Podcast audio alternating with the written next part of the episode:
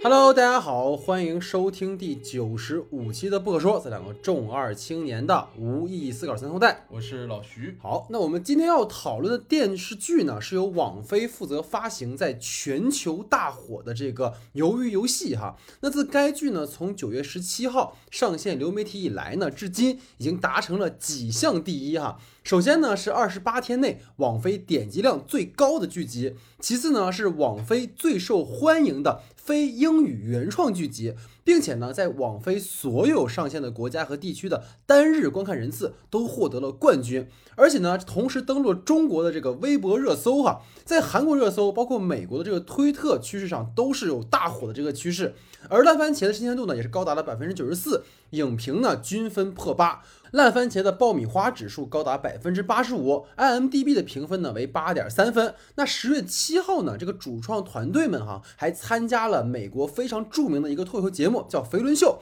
那最新的消息呢是根据这个美国电视艺术与科学学院确认，该剧呢也将参与明年艾美奖的角逐，而接下来呢也会有更多的公关造势活动，大家敬请期待哈。那惯例呢，还是先来介绍一下剧集的基本信息。本片的导演呢是韩国导演黄东赫，他曾经执导过《南汉山城》《奇怪的他》《熔炉》等电影。那该剧呢也是黄东赫导演第一次执导电视剧，而本片的编剧和制片人呢都是导演本人。那值得一提的是呢，黄东赫导演在零八零九年的时候呢，就已经啊把这个鱿鱼游戏的这个计划给搬出来了。但是很多呢这个韩国的制片公司啊，都对这个计划案表示了这个担忧，所以就搁置了。而他也拍摄了后来啊大家非常熟悉的《熔炉》。那本片的配乐呢是奉俊昊导演的御用啊，就是正在日，他在《寄生虫》和《玉子》当中呢都担当这个配乐。演员方面呢，本片的主人公程其勋的饰演者是李正宰，他曾饰演过中国观众很熟悉的《新世界》中的卧底李子成，以及我们之前做过这个辅佐官系列节目的张太俊。那他呢，曾凭借《日落城市》获得第二十届青龙奖的影帝。那曹尚佑的饰演者呢是朴海秀，凭借量子物理学中的出色表现啊，获得了第四十届青龙奖的最佳新人演员奖，并且和孙艺珍一起主演了电视剧。经常请吃饭的漂亮姐姐，而关于她呢，还有一个趣闻哈，就是她在这个剧上线的当天下午啊，就是四点前十分钟，迎来了自己儿子的出生，所以周边的朋友呢，也戏称她的孩子哈为鱿鱼宝宝。那片中呢，饰演零零一号老人吴一男的是韩国男演员吴永书，他曾出演过金基德导演的《春夏秋冬又一春》，并在其中饰演老和尚的角色。饰演江晓的是韩国模特郑浩妍，而他本人呢也创造了一个记录哈，就是这个粉丝啊，从上映前的不到四十万，在一个月之间哈飙升到了一千八百八十四万，成为了这个 ins 粉丝最多的韩国女星。出演外国劳工阿里阿卜杜勒的是印度籍演员阿努帕姆特里帕蒂，出演黄俊浩的是韩国演员魏化勋。另外，这个孔佑和李秉宪哈都在该剧中有精彩的客串。那该剧呢，在网飞给出的分级哈是十六加，里面有暴力啊、自杀啊，包括性哈相关的镜头。那本剧呢，讲述了一群走投无路并急需金钱的人，受到了这个神秘的邀请啊，邀请他们一起来参与一场游戏。那为了赢取所谓四百五十六亿的韩元的奖金，背景各异的四百五十六名参赛者被关在秘密场所，进行所谓游戏的故事。那最后呢，还是希望大家能多多关注哈我们的微信公众账号 S E 的光影不污。近期呢，我们会陆续更新《蓝心大剧院》和《沙丘》等这个电影的长节目哈。那我们在某站啊做的视频号啊，这个木卫便利店也在持续更新，希望大家能够继续关注。那如果想要加入我们的微信听众群的朋友呢，也可以在我们这个公众号留言哈，我们可以给大家入群。那另外呢，还有一个小通知，就是大家也知道哈，你们看我们是九十三期节目，然后是九十五期节目，那么为什么呢？哎，少了一期啊。那就少了九十四期节目呢，大家也知道为什么它播不了。所以呢，各位可以在我们的这个公众号哈去搜索我们的九十四期相关的文案，能够知道我们在哪去听这个节目。然后也可以在我们九十三期的节目下面的这个置顶评论啊，找到如何去听这期节目啊。反正大家也知道这个节目为什么我们现在也聊不了，是吧？对，但是希望大家有机会还是去听一听。好，下面进入到我们正式的讨论环节。好，那下面进入到我们的话题讨论环节。那今天的第一组话题呢，是由我来提出了。那我第一个话题是这样的，就是黄东赫导演的作品呢，一直对韩国的现实啊，有比较真切的关注。从他的处女作《我的父亲》哈，聚焦的这个死刑犯的家庭问题，到奇怪的他啊，涉及到这个老龄化的议题。熔炉中呢，则是对于儿童性侵事件的尖锐揭露；然后南山城呢，则是借史喻今的哈，对于当下的这个东亚局势的一次沙盘推演。那都让他的电影呢，在完成所谓的叙事之外，又能有很强的现实的关照性。所以想跟老徐讨论的第一个话题，就是在游游戏当中呢，这种关照是如何体现的？想听你的看法。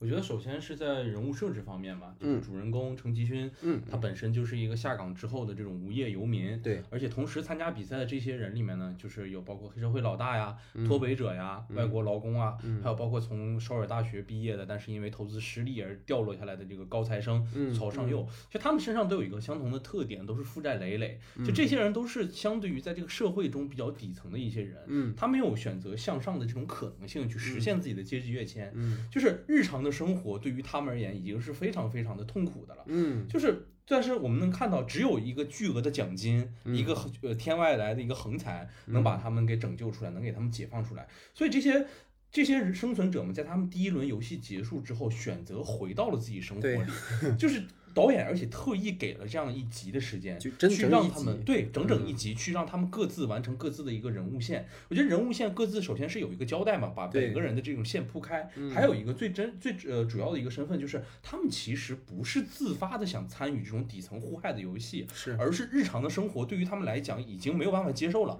我已经没有办法活在像这样的一个地狱之中，所以我只能退而求其次，选择一个没那么痛快的一个地狱里。因为回到现实生活中，他们可能第二、第三天就要被债主追杀而死。对。那回到游游戏里，可能我挺个三四轮游戏，还能再回三四天，还能拿钱，还有搏一搏的可能性。回到现实里，那可真就是一点搏的可能性都没有了。嗯，就是。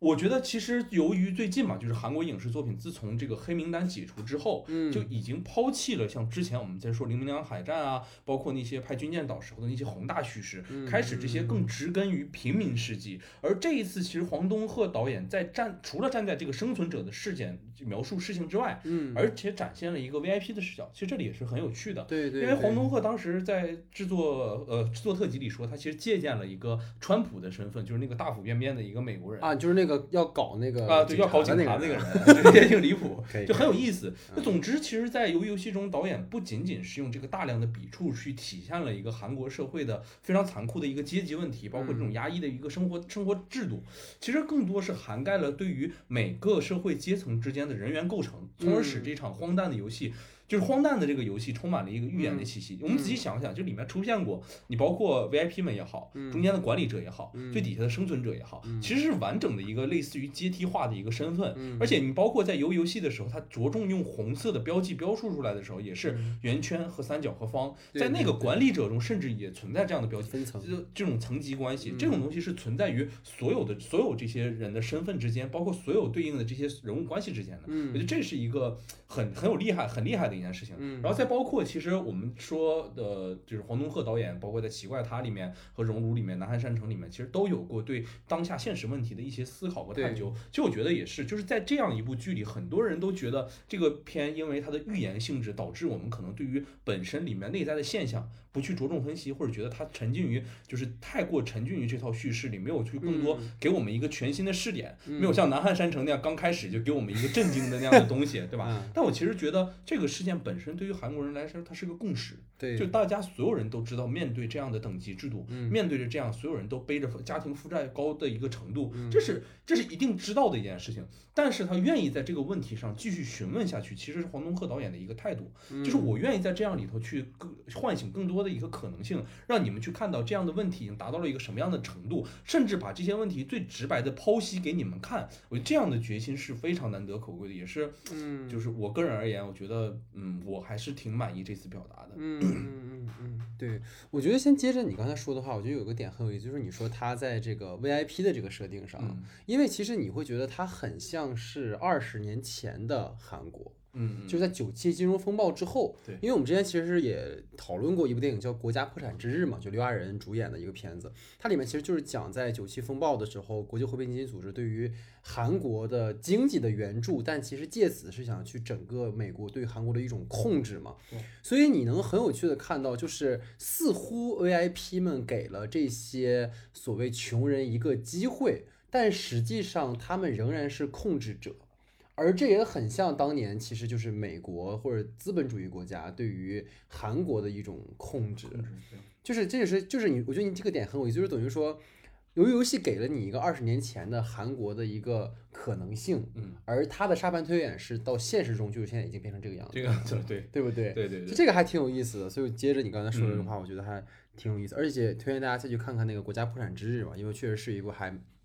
很有启发性的电影啊，这我们就不聊那个太多了。嗯，然后可能回到这个故事本身吧，就是我觉得你刚才也提到了特别多，我稍微做一个补充。而且这个问题其实我有很多想跟你聊的，就是因为这个电影就这个剧集吧，整个核心其实放在了三类角色上，就是我把它总结是负债者、老年人。和移民难民，这是我觉得他三个集中突出的的角色。其实给大家先提供一组很真实的数据吧，就是根据韩国银行今年上半年的一个统计数据，是截至到韩国今年的第二季度，全国家庭负债的总额破了一千八百亿韩元，就是创下了所谓是单季度的历史最高。然后年轻人的这个失业率高达百分之十，然后二十岁到三十岁的人的信用卡债务达到了八万亿韩元。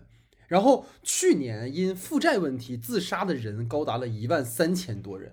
这个是当下韩国的一个现状。然后其实你刚，哎，我们在介绍中说到，就是零八零九年导演就想拍这个东西了嘛。对对对。但是其实零八年也赶上正好是个金融风暴的那个时候。对对对。然后也是影响了全全世界。然后到今天起，你发现是愈演愈烈。嗯。然后当时他们在提到这组数据的时候，其实提到了两个观点，就是说为什么借贷的这个需求会激增。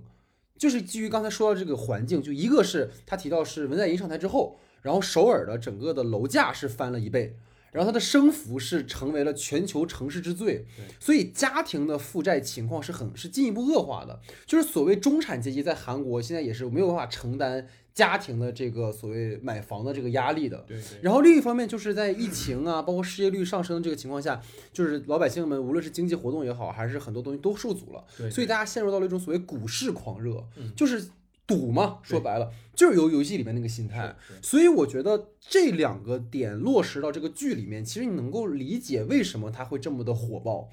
就是他其实是非常迎合当下人的这个心理的，也是我所谓他对于当下的一种关照性的一个一个程度。所以在这里面可能想跟你讨论，就是比如说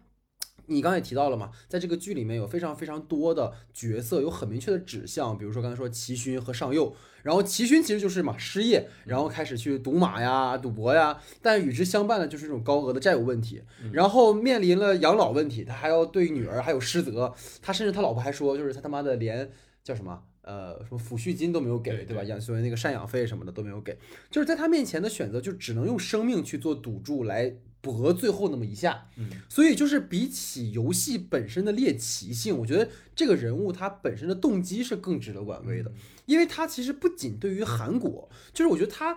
我觉得当年没让他拍是好事儿，就是放在今天反而是更合适的。就是对于当下全球疫情这个情况下导致的失业问题啊、债务问题啊，其实都有指涉。然后这里其实也跟你讨论一个点，就是说我在这个片子里面我特别不满意的一件事情，就就人物设定上的一个问题，就是你看。刚才其实可能后面还会讨论到，但我想跟你简单聊，就是对于齐勋他最后二次选择参与鱿鱼游戏这件事情，就是为了他的选择其实是等于说我要为了帮助更多人，对，我要参加这个游戏，但这个动机其实我觉得他会破坏和消解掉这个角色一开始的意义，所以可能在这个地方想跟你去讨论，就不知道你是怎么看这个话题。对，其实我在之前的那一遍去看的时候，我想的其实就是也很简单，就是当他去选择走上回去的这条路的时候，一定是就他确实跟之前的他的这个人物动机是有非常大的变化的。对，因为你想刚开始上来一个就是连老妈的钱也偷，然后对吧？就是给女儿买了个玩具给女儿本来说是 对吧？要带女儿吃吃那个炸鸡，然后结果就吃了个年糕。对，这其实人物其实是有那么一些就是不负责任的一个形象的一个人。对，但是你没有办法说在进就。就是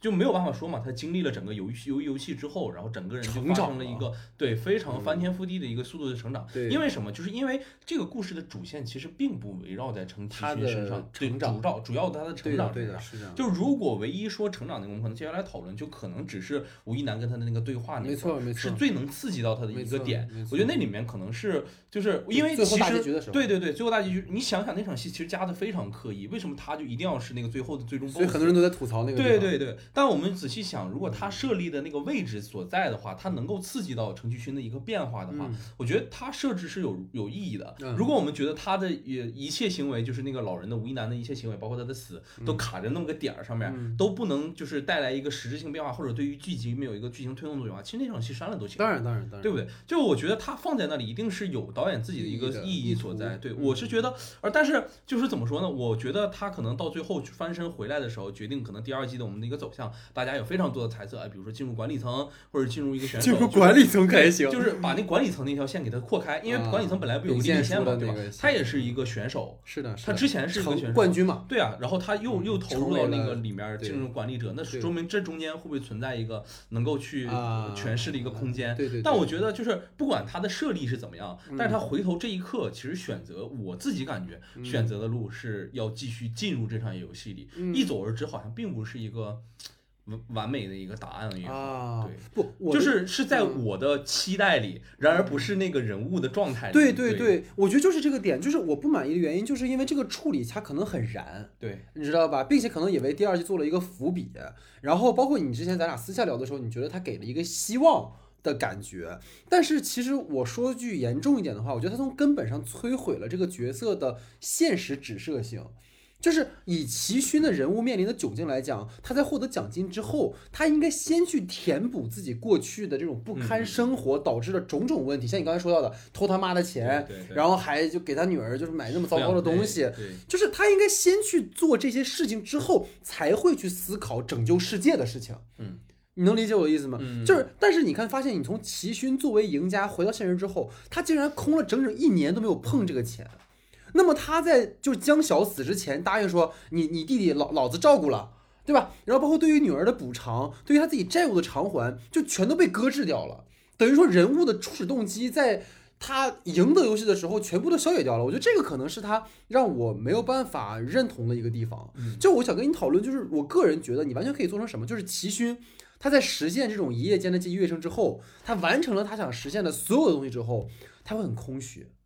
嗯你懂吗？他会陷入到一种特别空虚，就是他因为他过去缺的这个东西，他已经被极度满足了。嗯那么在这样的满足之后，他就会，我会实现一种就是下一步我要什么，因为你过去要的东西已经全部实现了，对，是这样的一个点。所以就我当时也有有我最近在看一个书，就是他说德国有个哲学家叫西美尔，他说过一句话，就是金钱只是通向最终价值的桥梁，而人是无法栖居在桥上的。嗯这句话特别的有有哲思性，就是它体现过，就是金钱所带来的快感和满足之后，程勋一定会陷入到某种价值的迷茫。这个其实就是我想听你的看法，就是它其实和什么形成了一个很有意思的对位关系，你知道吗？就是举办游戏游戏的这些权贵。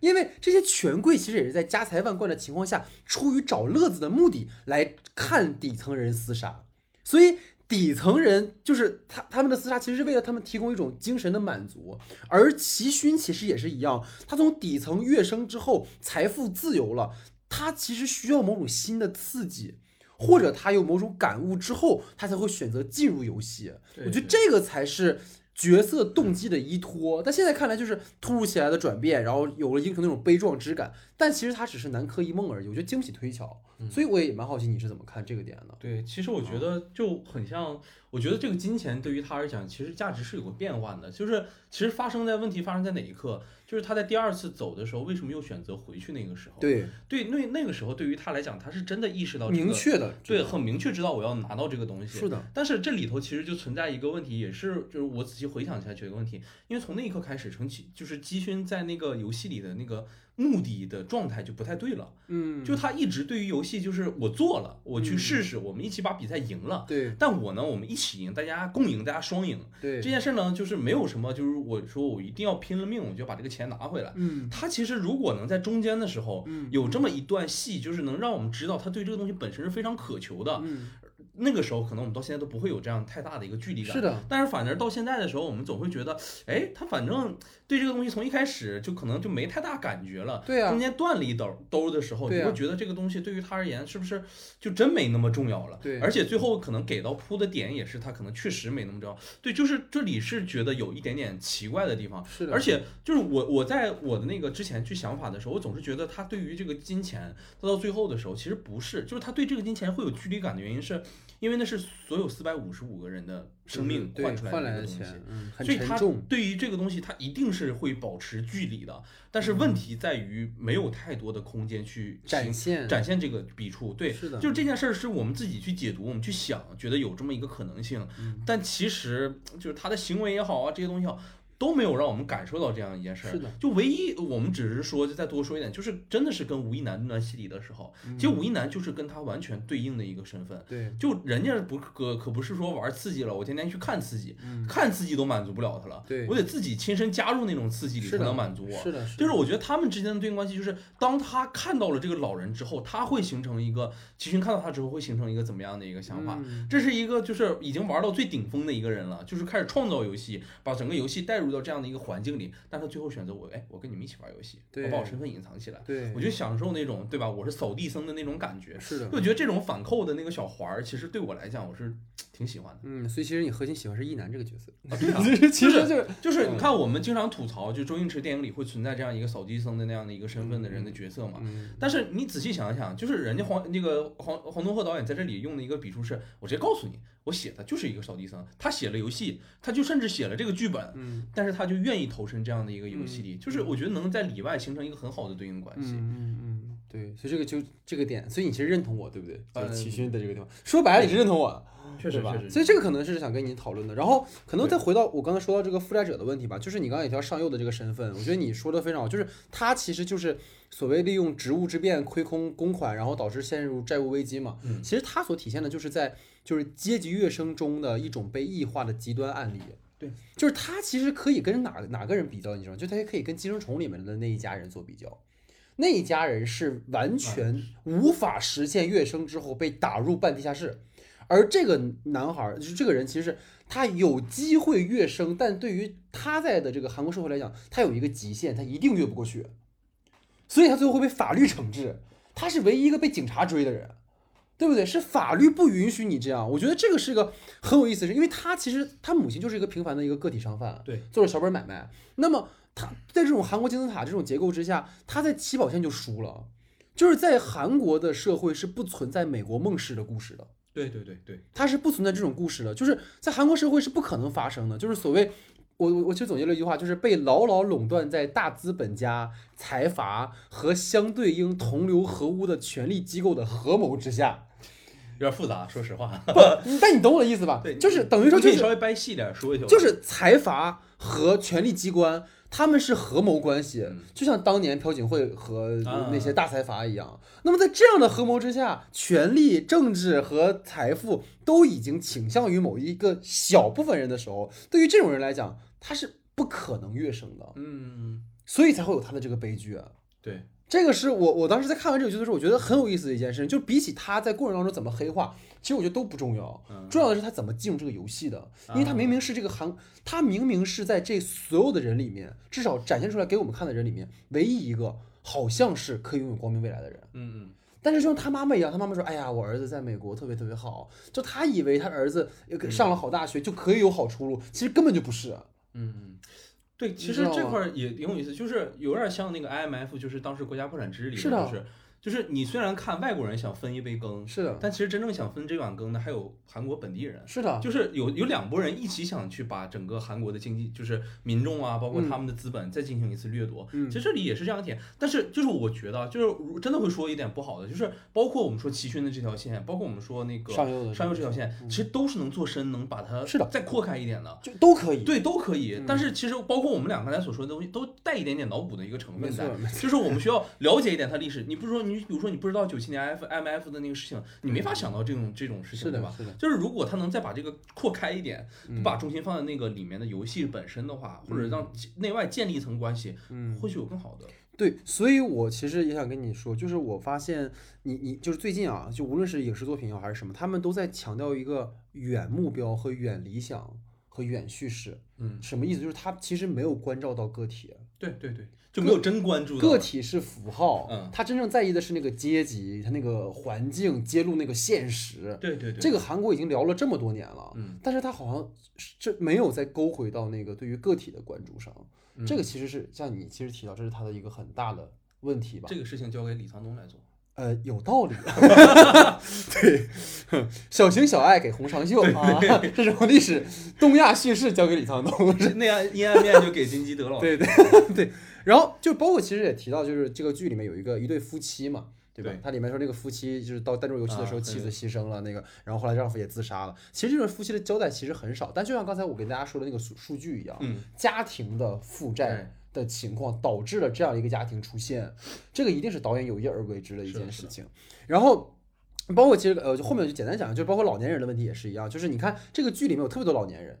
除了一男以外嗯，如果你仔细去看的话，有特别多老年人，包括那个踩玻璃的时候，他们前面有一个老太太。嗯其实你如果仔细看，那四百五十六个人里面有很多老人。嗯，那么为什么会有老人？就是因为其实韩国的老龄化也很严重，而老人贫穷也很严重。包括如果一个老人家摊上了一个就是穷逼儿子，嗯，这事就更严重了。对，所以就是老年人的压力是非常之大的。所以我觉得可能就是包括像成群的母亲，她本来自己已经病入膏肓了，还要去抚养自己的儿子，就是那他他只能靠这种方式去做了。所以这个也是一个很有意思的。然后再就是刚才最后说到那个移民难民的那个事情，就是对对它是体现在江晓和阿里两个角色身上嘛，一个是移民，一个是啊、一个是难民，一个是移民。然后江晓他作为脱北者来说，他有很强的这种戒备心理，他没有办法去所谓接近他人，其实是很你可以想象说，就是因为在在朝鲜的那种高压的环境当下，他逃出来了，他他不可能相信别人。而且脱北者这种题材，其实在韩影中是很常见的嘛，我们其实也聊过很多，包括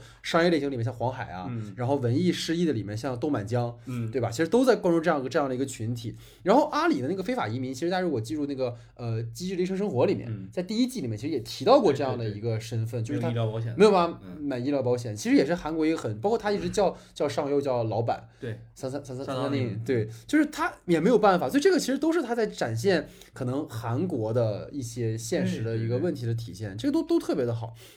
就是，但我觉得哈，就最后可能想说，就是它作为一种就是所谓群像式的刻画，刚才也提到，游游戏它是面面俱到的，嗯，但是这种面面俱到，一定程度上也是在满足所谓他者对于韩国的一种奇淫想象，是的，对吧？对，就是如果你仔细去看来的话，就是就是我我我我做了一个特别邪恶的想法啊，就跟你简单分享，就是如果你仔细看的话，那些看游游戏的权贵们的身份，刚才你也提到了，有美国人，有中国人，对对。有很多大国的身影，对。而这些国家的观众无疑也是最多的。对，所以展现展开在富人面前的那个大幕，就像是嗯。所有订阅了网飞的用户，嗯，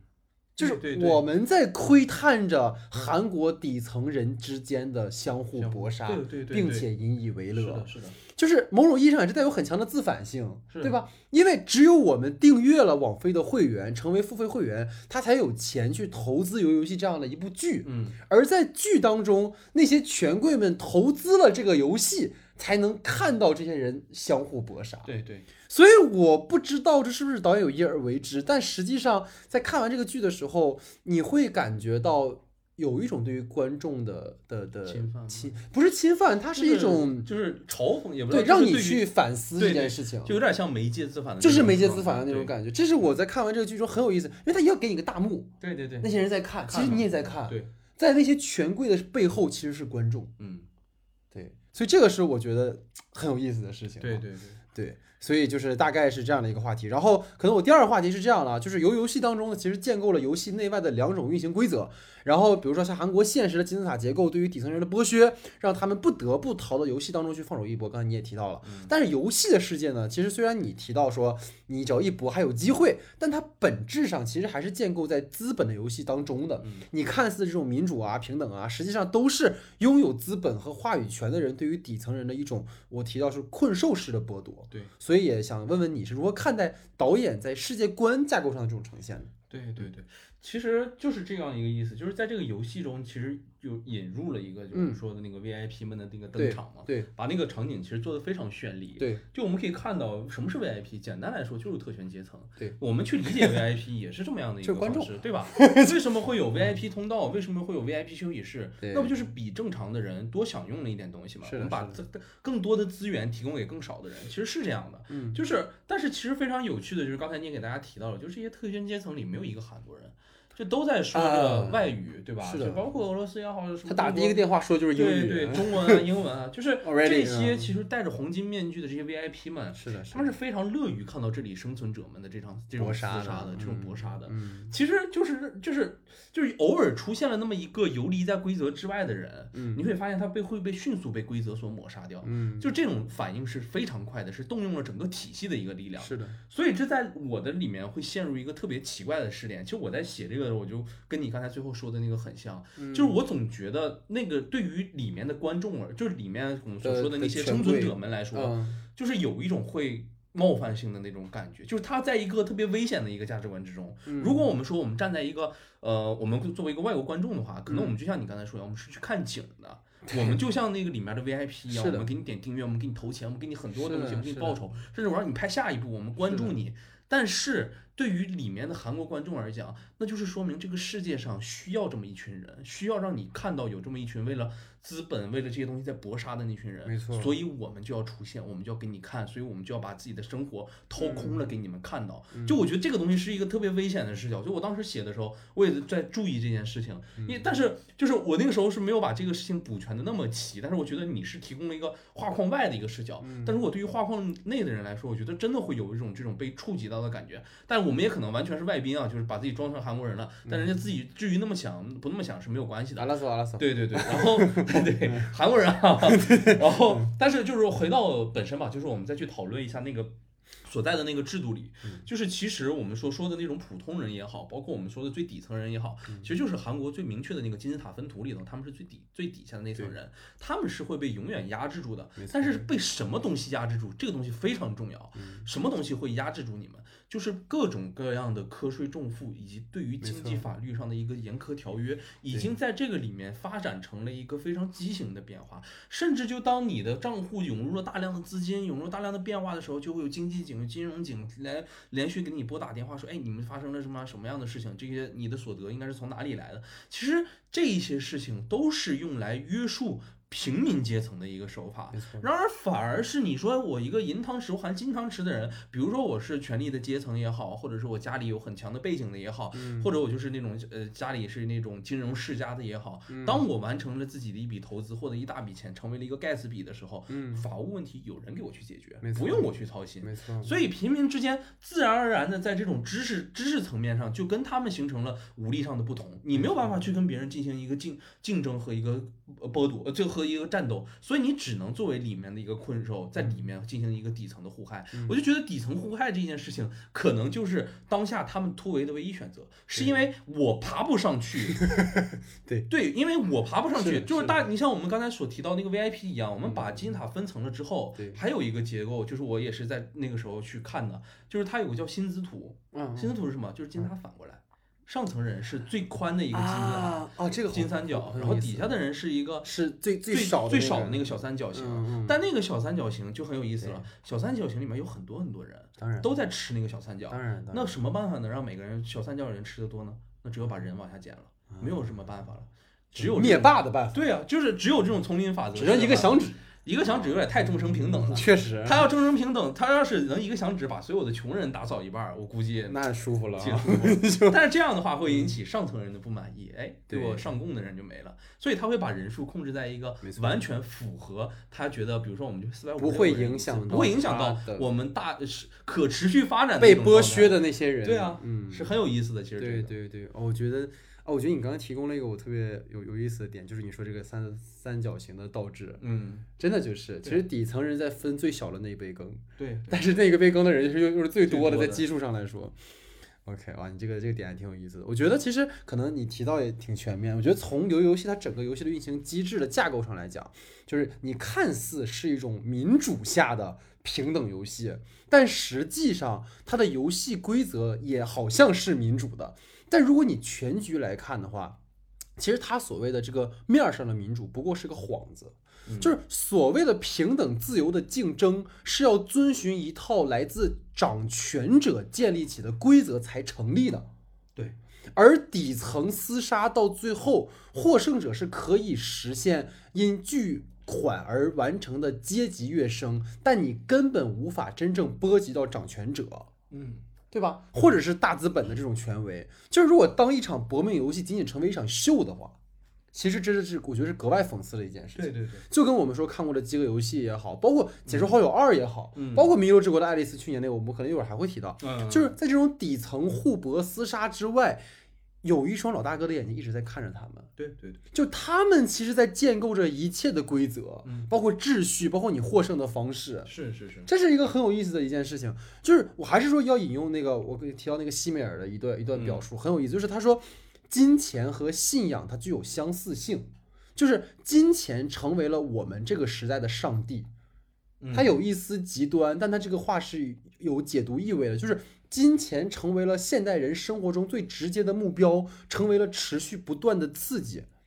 金钱万能，就如同上帝万能。嗯，就如果你将这个逻辑套用到游游戏里面的话，投资游戏的权贵，其实我们是不是可以把它对位成上帝式的角色？就是他其实支配了他人的命运，嗯，他给予了他人的机会和救赎的可能性。这不就是上帝在做的事情吗？先给你一个罪。然后再让你得到救赎，对对对，就是你是因为穷罪进来的，但我可以给你钱让你救赎，实现阶级跃升。是，他们就是。这个意义上的狭隘意义上的上帝，他们支配别人的命运，就是虽然这种说法很狂妄和自大，但是我觉得它是有这个意义的现实在里面的。对，包括其实你刚刚提到一个，我觉得非常好，就是第二集里面，其实这是我特别没想到的，因为我看完第一集的时候，我撸袖子我说我操，来开始玩游戏了，你知道吗？结果他第二集一上来之后，就是木头人大家都退出了。对对，而且这个事儿其实也很有意思，因为一票啊，因为投关键票的人是一男。对对对，吴一男，就是你回头看他其实是那个要玩玩弄你们所有人的那个人。他如果让你，他其实可以直接继续这个游戏嘛。但是肯定大家已经开始涣散了。但让你们出去一趟，我告诉你，他妈在这好好玩，你出去必死。对，这也是上帝的逻辑。对啊，就是当然我无意冒犯哈，我们只是简单做个讨论，就是先让你觉得你有罪，你生来就有罪。嗯，你出去你就会发现，我操，我他妈该死，真有罪，我只能回来，你救赎我吧。这是一套他的逻辑，你知道吗？我觉得这个是他。很有意思的一件事情，所以可能在看完这个之后，我觉得可能最多的就是你你会发现现实其实是更加的可怕的，无论是所谓贫富差距这种无法跃升的阶级问题，还是什么什么的，所以让现实成为了一个更危险的地方。所以我觉得它就是当生命和金钱画上等号的时候，当千差万别的因素都因为都可以兑换成金钱的时候，其实，在他的游游戏里面，法律和道德成为了绝缘在游戏之外的东西。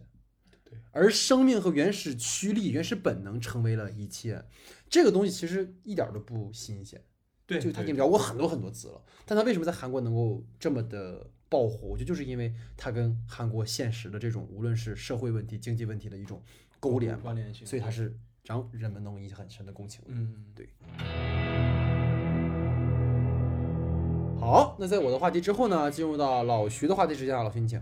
好的，其实。这一次由于游戏能够大火吧，其实就是导演在这些使用这个韩国传统民俗游戏上是其实非常有趣的，包括它的一些场景设计上一些奇观化的展示，都使得哪怕其实是非韩国观众都带入了这样的一场生存游戏之中。嗯而这种童年游戏的含义，其实我觉得除了在增加趣味性的基础上，就还有没有一些更多的用意？其实蛮想听听你的看法。嗯嗯嗯，其实我觉得就完全可以从你说到的这个趣味性的角度去切入，嗯就是我们孩童时代玩这些游戏的趣味性来自于自身的满足，对是一种很纯粹的享乐，嗯我们和他人产生交际啊，促进友谊啊这样的一个目的。而由游戏当中针对选手而进行的游戏的这个趣味性，是相对于投资到游戏中的权贵来说的。对，就是游戏的进行是为了满足这些投资者的感官和精神愉悦，而非是对于参与游戏者本身。嗯参与游戏的玩家所体验的，并非是游戏本身的趣味，而是为了获取游戏胜利之后的奖赏，对，就是那个奖金。它带有极强的目的性，嗯就是童年时期纯粹的趣味变成了铜臭味，啊，你可以这么去理解它。对对对对对，它就是表意也是这样的就是表意是这样的，童真被贪婪和欲望所取代。嗯我觉得这也肯定是导演选择这种童年游戏的一个意图。对对然后再来就是可能从具体游戏的设置上的话，其实我。哎，其实犹豫了很久，也跟大家简单分享，就是我其实一开始老徐一直让我做一个游戏，但那段时间工作比较忙，嗯，就就就没聊嘛。结果现在其实热度已经已经基本上大家都看过了，对，但为但是我也跟老徐说，其实我不太想聊具体的游戏设定，对因为就是我相信大家在听我们节目的时候，如果大家听了的话，已经听过很多很多游戏的讨论了。嗯但我觉得我想给大家提供的一个视角吧，就是放在具体游戏上的话，我觉得六个游戏其实每一个都可以抓取一个核心目的。对，我就想跟大家讨论这个核心目的，是是是，就是木头人其实是死亡恐惧，对，就是它是一个大面积的淘汰，而它在强调所有游戏里面的核心就是时间危机和违规危机。嗯你会因为时间到期，或者是因为你违反了规则，你就会死。嗯，所以它给你营造了这样的一个规则，让你有死亡恐惧，你会认为这件事情是跟你息息相关的。嗯这是第一个游戏。然后嗯，抠糖饼是个人权谋，对，他在寻找领袖。我其实你仔细想的话，对对就是你注意到齐勋在舔那个碰糖的时候，很多玩家都在模仿他模仿，。对对，他虽然是个人赛，但其实是对于玩家来讲是一次树立偶像的过程。嗯，为什么吴一男会看上齐勋？也是因为这个原因。你看第二集的时候，第二个游戏的时候，给了一男看到了齐勋，然后一个反应镜头是那种特别的欣喜的那个样子，然后马上去模仿他。他其实肯定知道怎么通关，嗯他他妈不通关他都能通关，对呀，但他就是看到了，哎，这个人有成为偶像的可能性。嗯，所以这是第二个游戏。然后拔河的话，其实大家应该说就是建立共同体，对，就十个人一组嘛，我们要一起努力。然后，但这其实就是在这个危险的团体内部，然后你大家能分帮结派，其实是让大家觉得很安全的一件事情。嗯而他紧接着就会用弹珠来破坏这个共同体。嗯，其实弹珠游戏是一会儿可能你也会聊到，我们可以再具体细说。就是弹珠是我觉得最绝的，最绝，就你以为他他妈是团队合作，两人一组，实际上就是让你去切断你最信任的那个人。嗯，而且我给他总结是，他是为了激发人恶的潜能。对对对，就是你如果都能背叛你最亲密的人的话，那么你没有什么是做不出来的。是的，然后到了猜玻璃的话，就是激发人性的恶，因为如果前面那个人不往下走的话，你也走不了。那么你想往下走，你必须把前面那个人推下去，或者让他踩踩过去，嗯所以他会再去激发你的恶。而且就是你像你经过了探出游戏的这个割袍断义以后，嗯其实猜玻璃就成了纯粹个人战了。嗯而且它同样贯彻第一个游戏就是时间和违规，嗯，时间就这个时间，违规你踩错玻璃你就死。对对，激发了人那种恶的潜能。我觉得这个是一个一个一个就是所谓在鱿鱼游戏之前的一个一个铺垫，对对，然后到了最后一个游戏，就是我给它归为一点，就是原始欲力驱动的厮杀。嗯，其实这个游戏点题了嘛，因为第一集一上来就提到这个游戏游戏了。对对对，然后，但你发现这个游戏是唯一一次身体接触的肉体相搏，嗯在前面五个游戏里，其实他们没有肉，就是身体上的一个直接的接触的，其实，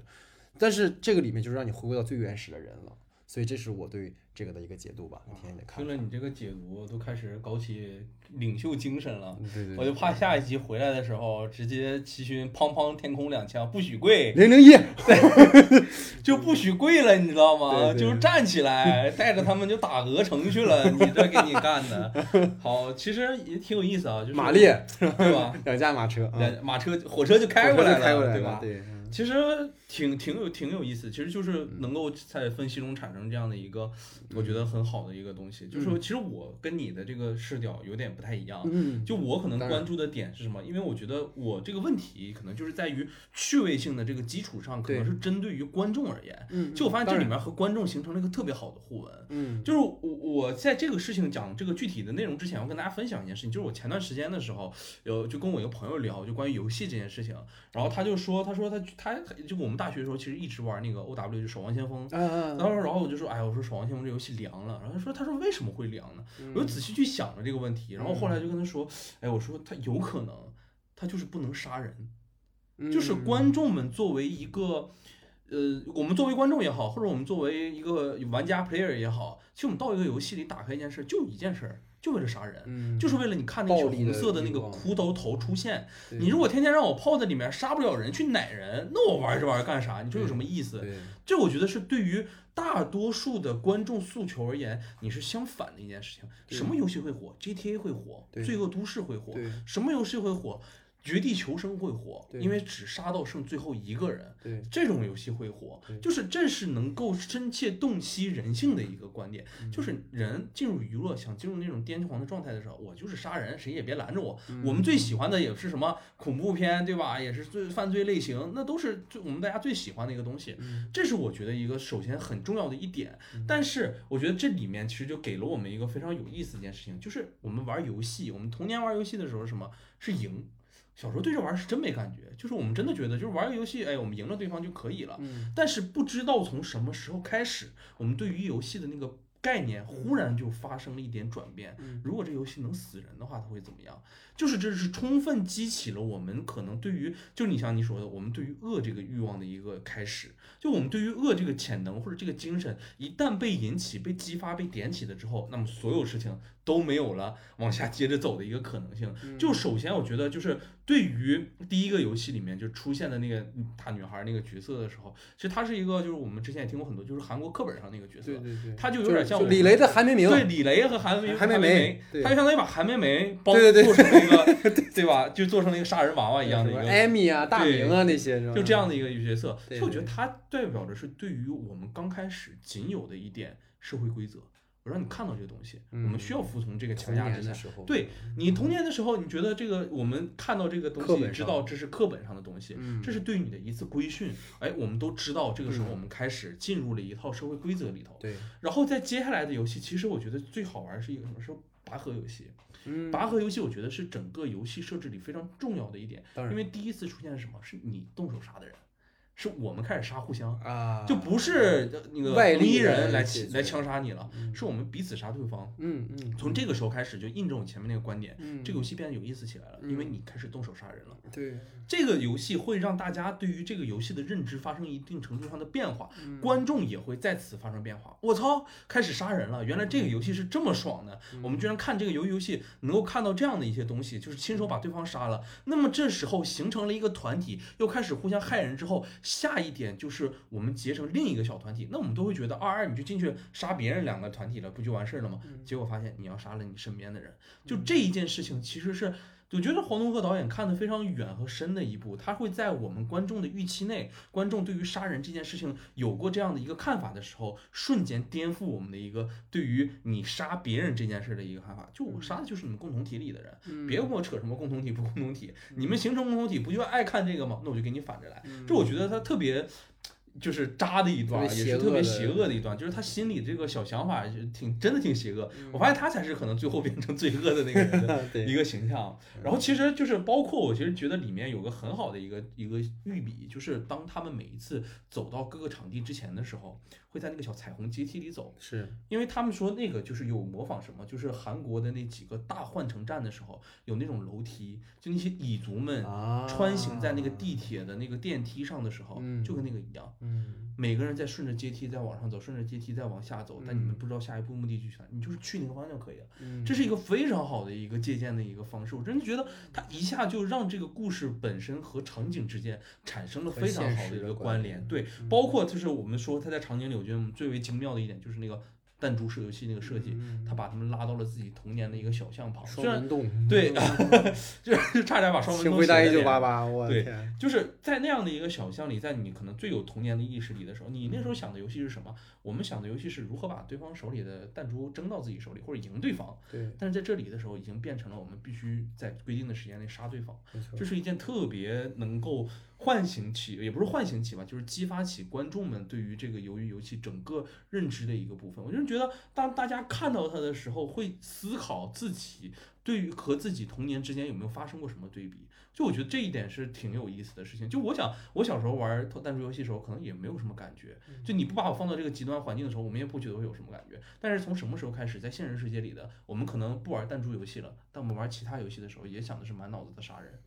我觉得这一件事情可能是就是我在读解这一段的时候给予我们自己的一个空间。嗯嗯，我我我我我特别认同你说的。我觉得其实你又激发到我一个点，就是说，其实我我觉得啊，我觉得老师，我把你的话稍微延展上延展延展来讲一下，就是说，我觉得它不是杀人那么简单，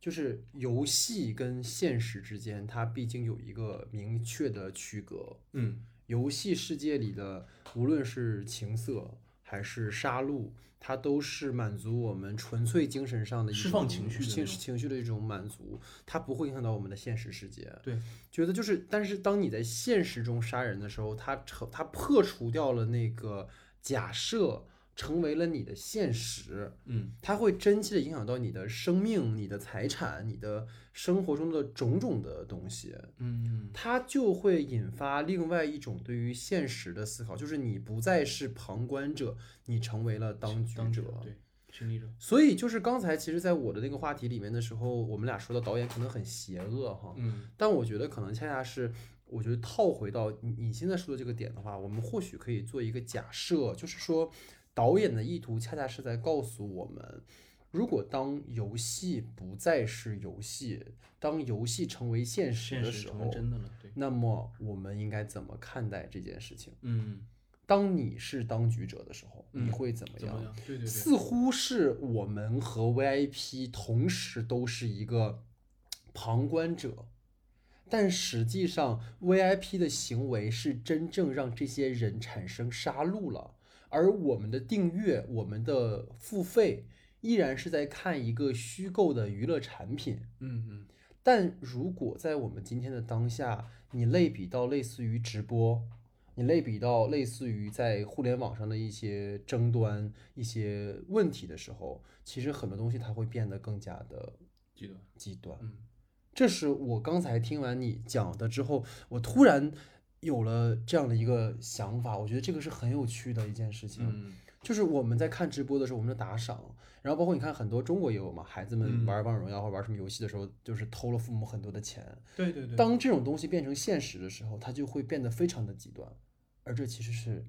有问题的，值得警醒的。对对对，对，这是它可能具有的那一部分现实现实意义。其实对啊，就是到我们整个最后一个话题里，就是他在制作特辑里头，黄东赫导演其实提到了一个点，他说他希望观众们在看这个剧的时候可以思考一下，嗯就是竞争到最后，我们应该何去何从。就是我觉得，其实对于这个剧吧，观众们可能非常多的槽点，也就是在这个大结局的时候，就是结尾处那个设计上面，就包括他的回头也好，包括结尾处那个吴亦男一男出现，那那么无聊的那种状态，还有他的那个选择，其实大家都颇有言辞。嗯，就是我想听听你的看法，就是在这个看法的时候，我想提一件事情，就是刚刚的新闻嘛，就是嗯。呃，由游戏它要制作一个综艺，哦。叫《生存男女分裂的世界》。就是他要做一个真，就是真人版的一个综艺，刚刚的就是刚刚的新新闻，对对对，就今天下午的时候，其实就像是刚才我们所说的一样，他不想这个东西扩展到现实，或者不想到这个东西接着往下蔓延，嗯所以他会提问出在制作特辑里说我们应该何去何从，但仿佛现实和他所理想的世界并不能接触，就提这么样一个引子，其实我们可以再聊一聊这样一件事情。嗯嗯，因为我觉得我想跟你补充一个点，是我今这两天在看那个《机智的山村生活》嘛，嗯其实《医生生活》不是做了一个那个衍生的三十呃三三三三十三餐的那种感觉，罗 PD。然后它里面在中后段其实出现了一个情节，就是因为因为我觉得罗云熙也知道这个游游戏很火，嗯，所以他就在中后段就他们他们那个故事里面是九十九 S 那些人，嗯他们玩弹珠游戏来决定谁去洗碗，对，但是他在这个游戏的时候用了一个那个游游游戏的配乐，啊，对对对，他盯你现在，就是你知道那个是就是就很很很像，就是现实产生勾连的这个、嗯这个问题。我觉得你刚才提到这个也很好，就是我觉得啊，可能先从具体的这个戏来聊吧。对，就是说一男他对于齐勋到底意味着什么？我觉得这个也是你在我的话题的时候你很感兴趣的一件对对事情。对，对，就是其实一男对于齐勋来讲一直是一个种子，嗯，一颗种子，就是进入游戏时候的一男是齐勋的道德感的底线。嗯，就不能，一上来，我操，老老头儿，哎妈，有点有点痴呆。嗯他想到了谁呢？妈妈，嗯对不对？就是无论如何都不能放弃老人。因而说，在一男也投射了齐勋对于母亲这种亏欠的情感。大结局在高楼之上，齐勋和一男的赌局，齐勋是依然坚信人性本善的，对，而一男则不然。其实关于这一点，我并不能完全的认可这个故事的处理，我也是有微词的。嗯，但我的这个微词不建立在情节合不合理、突不突兀，而是如果你细看，就会发现，从第五个游戏开始，导演有意在树立善与恶的对立面，对对对对对，就是作为善一方的齐勋和作为恶的上右，上右非要杀死江晓这个行为本身就是缺少铺垫的。对，为什么要这么做呢？这个剧前四局游戏的时候，它都在体现人性的灰色地带。嗯尤其是弹珠游戏的时候，我我我特别喜欢弹珠游戏那那一集，那一集我也是就是在我的情感的那个体验上是非常强烈的，嗯就是因为弹珠游戏的时候，齐勋对于一男的心情很复杂，就是你你你老年痴呆了，虽然最后他发现他就是在玩他，你老年痴呆了，我我我，但是我为了活下去，我必须要去骗你。但这个东西就是人，它其实在展现就是人性的这种光明与阴暗面的一次博弈。嗯对吧？但是你尤尤其是说，他到为了最后就是你看他为了做高男主，他就必须树立一个恶的典型，进而让男主在最后成为一个道德上没有瑕疵的人。嗯，这个是我我不喜欢黄东赫这个剧的一个很大的原因，啊就是导演很狡猾的地方就在这儿，就是你包括弹珠游戏的结局，是一男自己主动交出手里的弹珠，你知道吗？甚至还要最后再给出一男还是 BOSS，他是假死。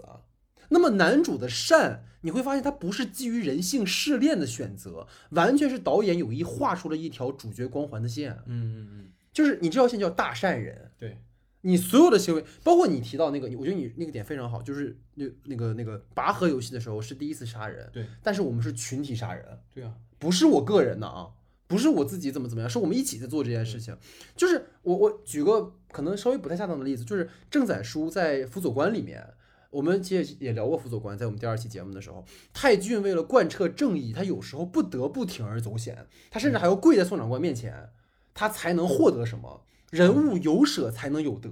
但是齐勋不是，就是要他正义的时候，所有他前史的压力就瞬间消失，让他人性纠葛的时候，立马安排一个巧妙的方式让他脏不了身子。这个就是我很不能接受的事情。包括最后上佑是自杀的，对对，对不对？就是也是自己被背叛了，还是选择原谅他，甚至还要为还要弃权。我就是说说实话，就是白莲花。对，他就是一个典型的白莲花。因而就说说回来，到了故事的结尾，我并不认同齐勋的选择。他的善，我说的严重点，就是伪善。他并不是目睹了人间百态后的一种人生选择。嗯我们看不到角色的抉择和他与欲望抗争的过程，这就让主人公所有的选择，在我这儿来看，他都经不起推敲。嗯，对，所以这是我的看法。对，其实我觉得我嗯。们讨论这个问题的时候，我觉得我们可以暂时回忆到一下第一集的那个开场，嗯，就是那个开场其实是一个在黑白画面下，一张张就是小朋友，沉浸在那个游戏游游戏里的那些小孩儿。嗯。就是我总是觉得，就是在说，就我们游游戏里头，其实这个整个游戏过程是一个让你看到恶的起以及人面人性消失的一个过程。对对，就是一方面恶的那一方面打打破了整个人性中可能我们所说善的那一部分，但是人性其实是一个什么，或者我们定义成它是一个什么东西，它一直没有给我们体现。唯一的体现可能就像你刚才说，我们最后留下来齐勋是什么样的一个人，他最后他是唯一一个可能我们塑造出来的那样善的一个人物。但其实我觉得，就是在这样里头做游戏的每一个人，他们其实想法都是置对方于死地的。自从拔河游戏开始之后，是的，自从弹珠游戏开始之后，包括里面为什么大家说江小这个角色很可爱，就是他到最后还是不想杀人。嗯，就所有大家觉得好好的角色都是不想杀人，没错。那在这里面想杀的人，他最后都都会变成坏人。就是这个游戏其实也结也变成了一件什么事情？就是我们没有办法通过这种游戏也好啊，这种社会规则，真正得出一个关于这场社会社会规则到底有什么样的一个变化，它会影响人到什么样的一个程度？我们只能从单纯的就从观众的视角来说，就单纯依托这样的一个游戏来说，我们分出善恶方而已。这个我是觉得，就是借由你的刚才提到那一点啊，就是我觉得它本身其实这个话题是非常有局限性的，就是它没有办法把这个东西做延展开。是的，如果你想延展开，它必定是一个个体的选择，你能去实现这样的一个东西。但是我觉得，就是。我我还没有说完，就是故事其实没有在这里结束，就是我们到了一个我自己来说，我觉得是非常非常重要的一个地方，嗯，就是齐勋和那个老人的那个对谈的，我就一直在去想那件事，因为我为什么会去想看这段戏，就是自己找虐吧，就是我觉得这段戏是最没有必要存在的一场戏，嗯，然后我就在反复的去看一场戏，我在之前的时候的，就是我觉得他可能和。我们所说这个韩国的这些这个金字塔结构一样，又提到这个东西，就是其实每一层阶级的跃迁和跨越也好，带来的人都是人数上带来的都是人数上的减少，就是但是在你所有的这些钱滚钱的这些特权阶层面前，就像吴亦男这些老人身上，钱太简单了，所以在齐勋那里，他其实也愤怒过，就他刚见到吴一男的时候，就你到底是谁？为什么要瞒着我？这是到底是什么？但是那一刻他显得非常脆弱。就是我觉得他反而是在那一刻的时候有了，就是我们所说在游游戏之外的一个解读的空间，就是在最后一刻雪地上被营救的那个醉汉和死去的老人，仿佛也回答了我们这个呃核心的一个问题，就是竞争到最后应该何去何从？我们社会发展到现在了，应该往哪个方向去走？大家都说最后的结尾的时候，其实七勋带着那个四百五十六亿上了飞机，直接把这些事情就是忘记了，就完全 OK 了。但是我觉得他在上飞机之前发生了一件事情，他又看到了那个跪在孔刘面前的那个人，就是他又一次出现了，就是就是我觉得逃避对于他而言就是一切都没有结束，由于游戏也在开始，这套规则还将进行下去。就是逃避真的不是一种选择，或者是他愿意做成这种逃避，他也不是这个这个这个社会应该值得的一个状态。那么什么是值得这个社会的状态？我觉得可能就是黄东赫导演所给的一个一个选择，就是再次进入这趟游戏规则里，可能是拯救里面的人，就像泰俊在最呃辅佐官的时候那那一场下跪一样，就是改变这样的一个现状，是不是才有那么一丝的可能性？否则我觉得他一走之后，又是一个四百五十五具尸体和一个。对吧？一个带着四百五十六亿浑浑噩噩的一个幸存者，这样的一个轮回，其实才对于韩国的社会而言，那才是一个真正的一个地狱。没有人，就是我，我其实也在一直想这样一件事情，就是关于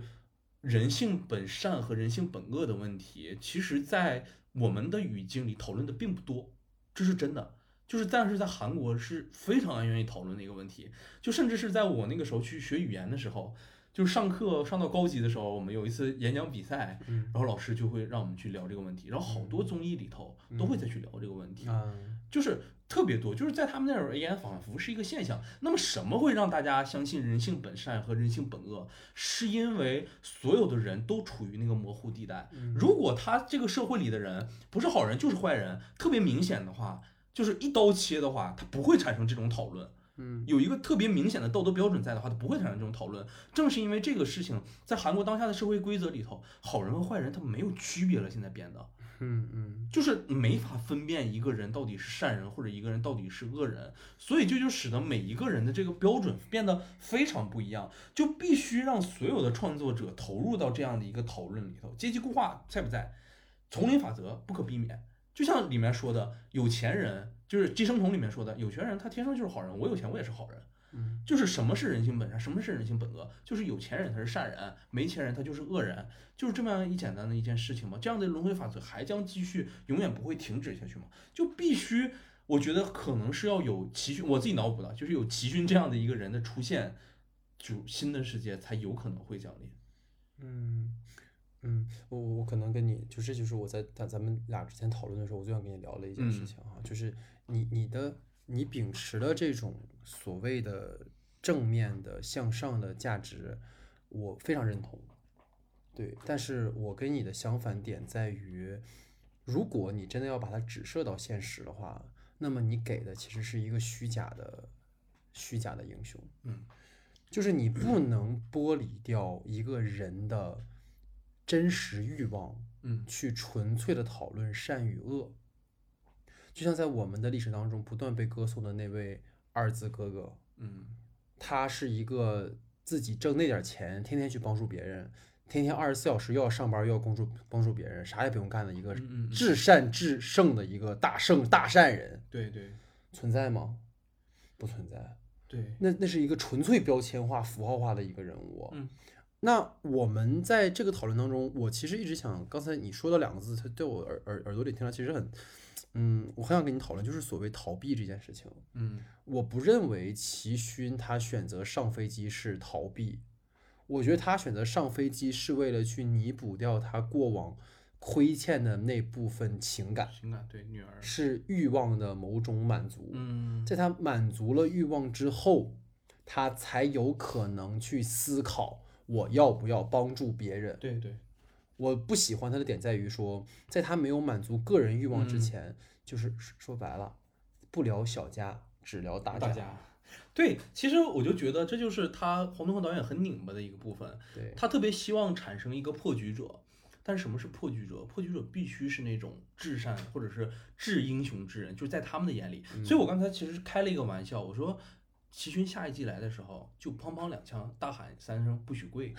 就是姜文那种角色，他有充分的意志和坚定，我能抵抗刘嘉玲的诱惑，但是在我面前不是什么，但是我来这儿我就为了干一件事儿，嗯，公平嗯。还是公平，对，就是这样的一个人才能拯救上这样一件事情，但是反而是你想把它写实，你再把集训这件事情想给它写实，它是有一个人物弧光的变化的。嗯，你要最后产生这么一个大英雄，你中间不给我铺更多的东西，不给我铺读书破万卷，那可不太行，嗯。那可不是一个伟人应该有的形象。嗯。所以就我我能 get 到你的意思，就是我所说的，我也想去进行一个脑补，就是我觉得对于就是可能出现的那样一个伟人，大家都会有一个想法，都会觉得这样的人会存在的。嗯，但是就是在塑造这样一个人物身上，可能就是会存在那么一些偏差。其实我嗯我对于我跟你就是说认真的，就是如果单纯论结尾、论文本来看的话，它肯定是不足的，这我自己都知道这个问题。所以讨论下去，其实永远没有办法占到上风的。但是我是觉得能够从他的这个身份上解读出有没有那么一些可能性，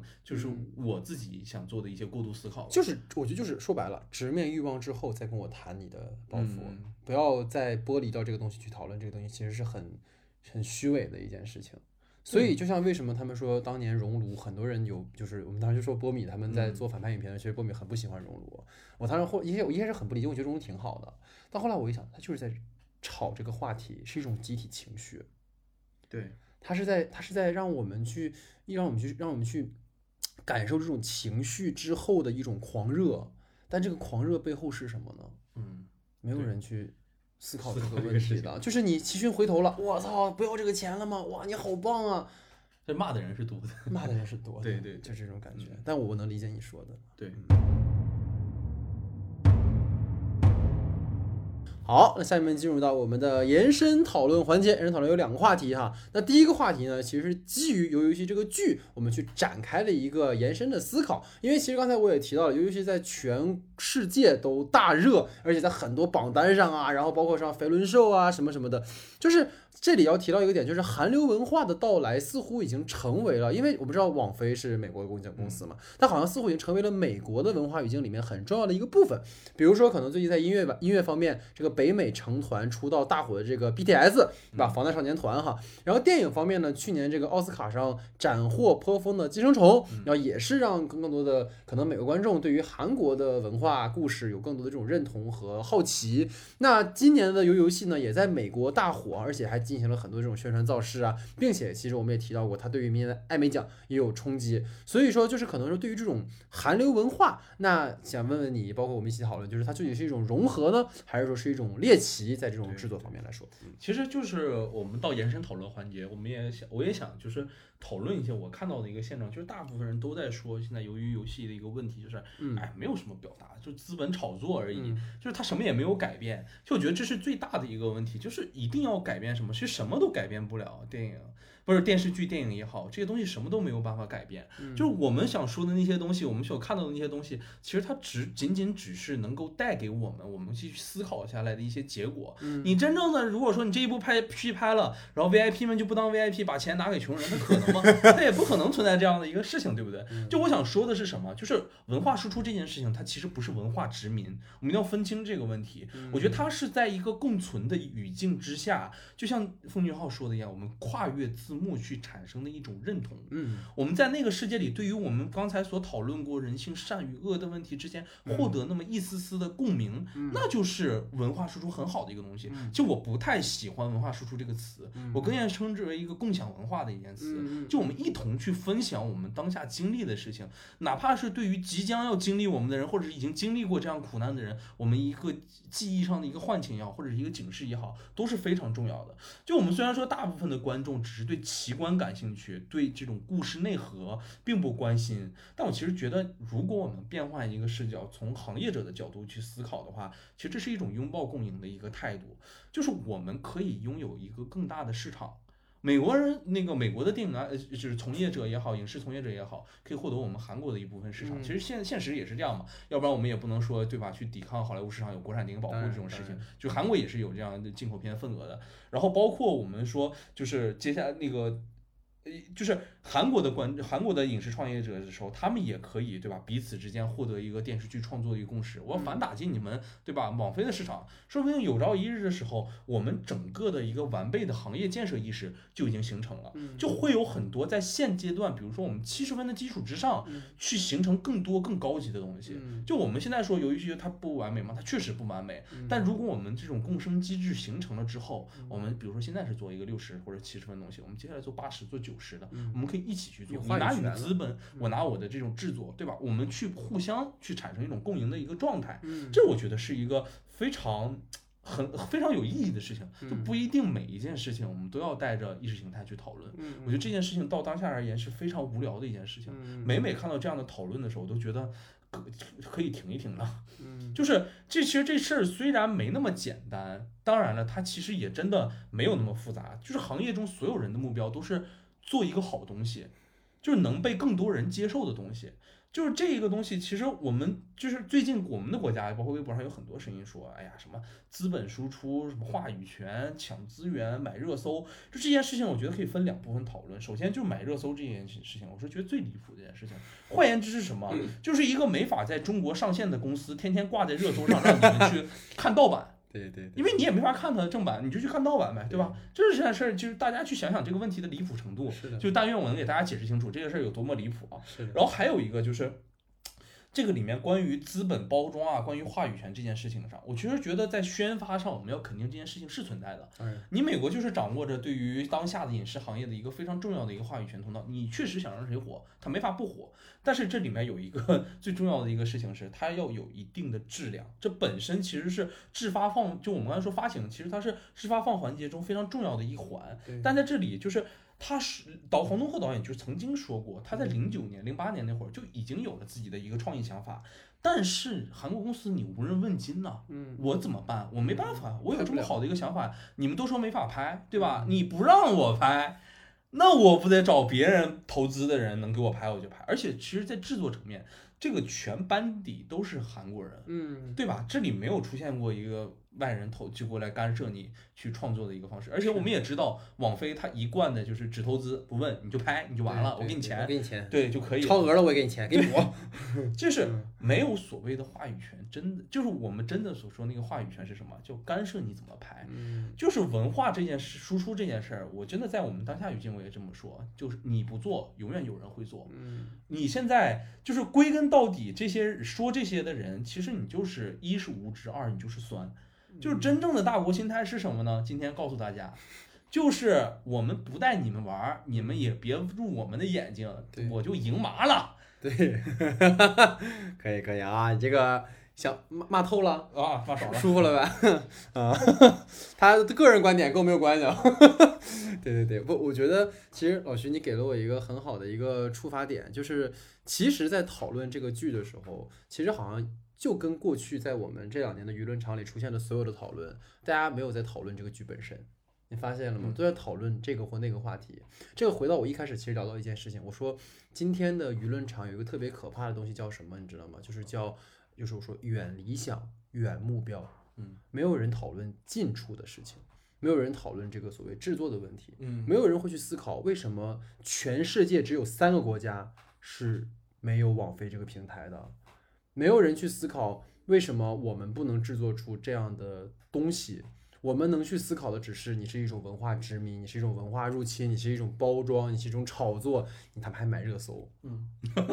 你发现了吗？在讨论远问题，没有人在考虑近问题。对，但是这是我抛出这个现象，但我我跟你说，有一个更有意思的事情是，你再往深了去想的话，它出于一种什么叫无力感？对啊，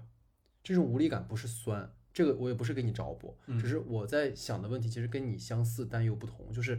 他是出于一种，当然我就是对于那些纯粹酸的人啊，那那就是该骂啊。但是其实对于更多的人来讲，其实我们会觉得它其实是一种你没有办法改变这个东西，因为对于当下太过于无力和呃完全的对于话语权的一种缺失，而使得我们只能关注远问题、远目标，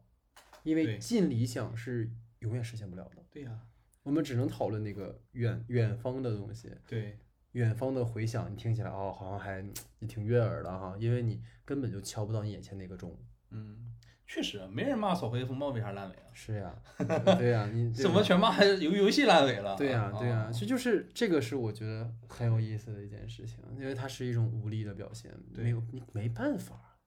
你能拍吗？我跟大家说交个实底，我最近因为在公司也在做相关的这种策划的工作，其实我们在小说的这个领域里面不缺有游戏这样的故事，嗯，甚至我可以跟大家无限流吗？其实我对我可以给大家很负责任的讲，就是这种无限流的小说，大家去各大这种网文平台去看，写的比游游戏精彩多了。对对对对对。但我告诉你，拍不了，嗯，这就是现实，所以。还能说什么呢？这不就是一种无力感吗？然后可能回到你这个话题吧，我觉得这个剧它火的几个原因吧，一个就是像你说的，它其实是能够迎合到某种心理的嘛，大家的一种共同认知啊，包括其实就像我们说看这个剧像看爽文一样，对，就你看到最后其实就是一夜暴富啊，阶级跃升，其实是我们很多人需求的一场春梦。对 吧？就是这样，春梦嘛，一场一场就是，哎，你反正也实现不了，是吧？你损啊！哎，对啊。然后，而且就我觉得这，因为融合和猎奇这两个词是你当时提到这个话题的时候有讲到的。呃，但我觉得其实这个剧的全球火热，它不限于韩国文化对于美国市场的冲击。对对对，对吧？它其实是一种对于普遍的观众情绪的一种拿捏。的精准，就这种对于奇观刺激场面的需求，对于意淫暴富的需求，然后一种事不关己的优越感。因为刚才我们聊了，我觉得今天聊那个点非常的好，跟我没关系，我看个爽就好了。就那都是让本剧能够很火的原因。当然，就是本剧的火爆，它一定和团队贩卖本土元素是有很大的关系的。对。然后刚才提到的这种奇观，其实所谓奇观也不仅仅是场面，其实也是一种文化符号的奇观。对。我们必须要认，就是。确认一点，就是说，他为了满足西方世界对于韩国的一种想象，他几乎所有刚才你也提到，韩国在可能新闻上，在国际头条上出现的所有的人，这个剧里都有。对，但是这个我觉得，呃，一方面说他投机，但另一方面讲，这是一种破局的方式。就像你说的，它是一种反向的一种一种韩国呃制作团队去证明自己有这个能力去做，争取更多话语权的一种方式。他用这种方式入局。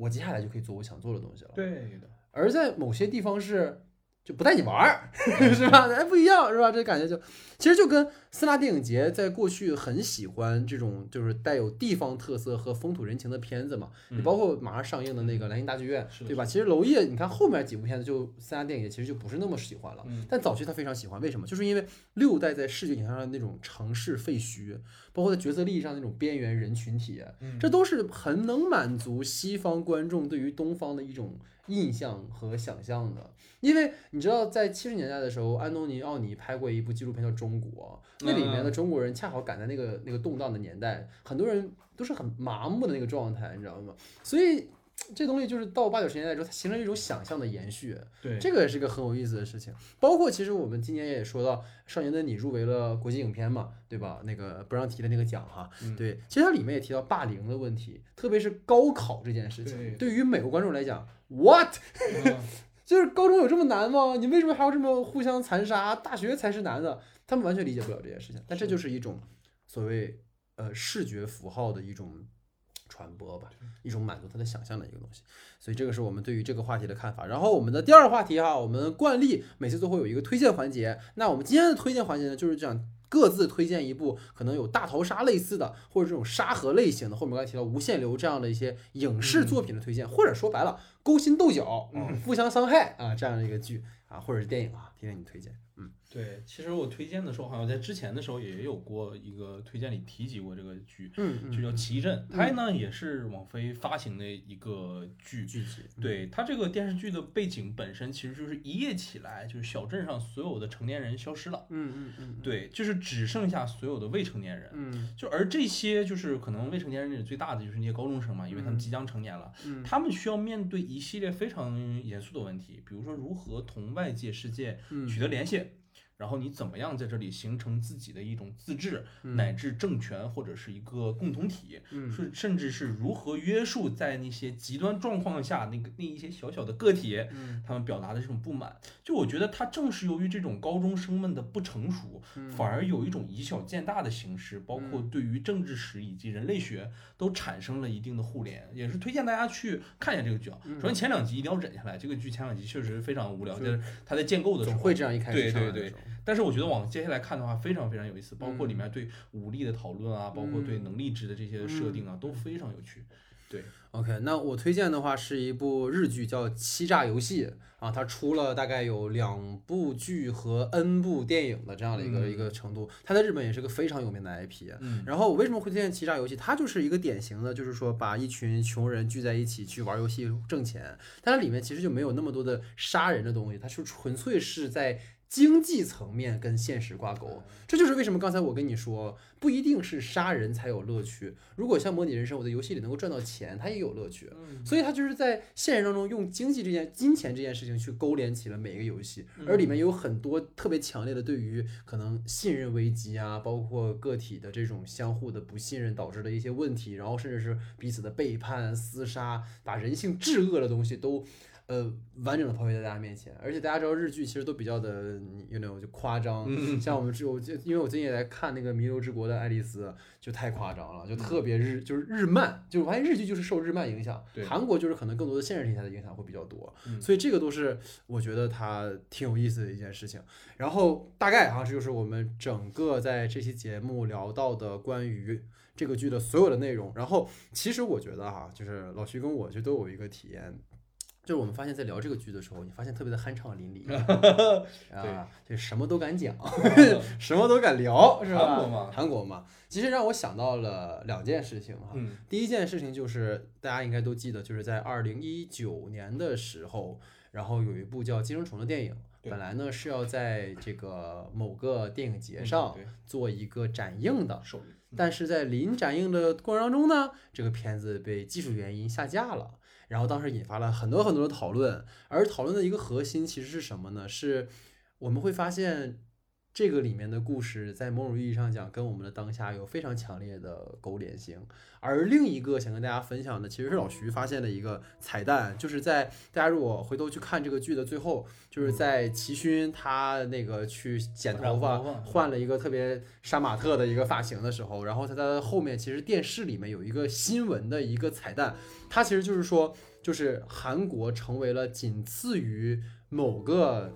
超级大国的啊家庭负债率就是居次位的这样的一个国家。那那个大国是哪个国家？就也不用我们多说，对不对？就是说白了，就是在我们看到的这个沙盘游戏当中，我们认为的和我们热闹的和我们热搜的一切的事情，其实都不止发生在韩国。我最近跟老徐也分享过，我说那个呃，李沧东导演有一本新书啊，他那本新书的标标标题呃有在下面有一句话叫做“东亚叙事是一场集体记忆”。对，就是我们很多时候好像在聊他人的故事，但是他们的故事时时在映射我们的当下，而在我们的今天发生的。很多很多的事情，你都能对应到那个剧当中。我今天想跟大家最后分享的一个观点，就是我今天其实，因为我跟老徐平常在做节目的时候，我们都会有自己的文案，都会有自己写好的稿子，这样的话也方便跟大家去去输出我们的观点。但今天其实让我有一个非常好的一个新收获，就是在聊的时候，我聊到了一个点，就是说，我们作为观众在观看一个剧的时候，因为它是。有明确的区隔在真实和虚构之间的，所以我们不会有那种在现实中被冒犯或者被伤害的的这个这个这个情况。但是在我们真正的生活当中，当我们自反到我们自己的时候，你会发现，这种经由虚构或者是互联网一个看似安全的一个渠道里发生的很多事情，都在伤害着我们的现实。我们在。微博上，我们在很多平台上，我们的一些言论，我们的一些行为，我们的一些所谓的过激的举动，其实都会真的伤害到他人，而这其实是不应该发生的。从这个维度上来说，我们最后可以给游游戏扣一个点，是它真的在映射我们每一个人的当下，这是他在那个比起齐勋回不回头来讲，那个伟大的目标。之外，那个近处的一个小小的一个一个导演的意图吧，就是我们要明白，真实和虚构，也许看似遥远，但实则就是我们的当下。对，所以这是我们整个的啊第九十五期节目。然后之后呢，我们也会去制作南京大剧院啊，然后包括沙丘的节目，然后也会请到嘉宾啊。相信大家听我俩叨叨也叨叨烦了，对吧？上一期也是这个冰叶老师哈跟老徐两个人做，所以我们下一期会回归三人节目啊。所以希望大家能够持续关注啊，感谢大家的收听，感谢大家的时间，我们就下期节目见。